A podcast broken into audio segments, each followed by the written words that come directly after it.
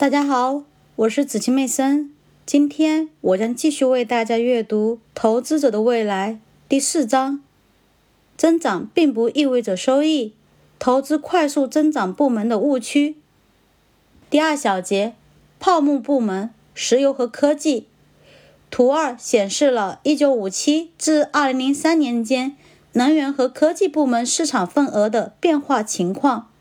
值得注意的是。这两个部门都经历了市场价值的骤然上升和迅速回落，两者经历的泡沫极其相似，并且时间正好相隔了二十年。石油部门的泡沫源于二十世纪七十年代末的恐慌，当时人们认为世界的石油储备将很快耗尽。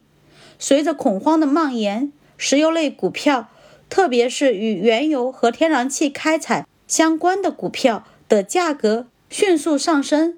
在科技部门，针对千年虫的大量资本支出以及互联网引发的投资狂热，使得科技类股票的价格在九十年代末达到了惊人的高度。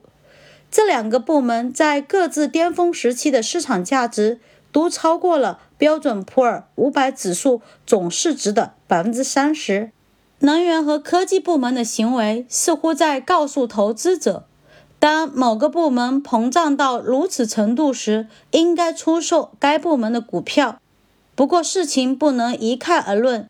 某些部门的市场比重在长期中逐渐上升，比如金融和卫生保健；而另外一些部门，比如能源和科技，则是在很短的时间内迅速窜升到很高的水平。这两种扩张方式有很大的不同。真正需要投资者警觉的是后者。泡沫的一个显著特征是股票价格的飞速上涨。就单只股票而言，人们有时还能为这种情况找到合理的解释。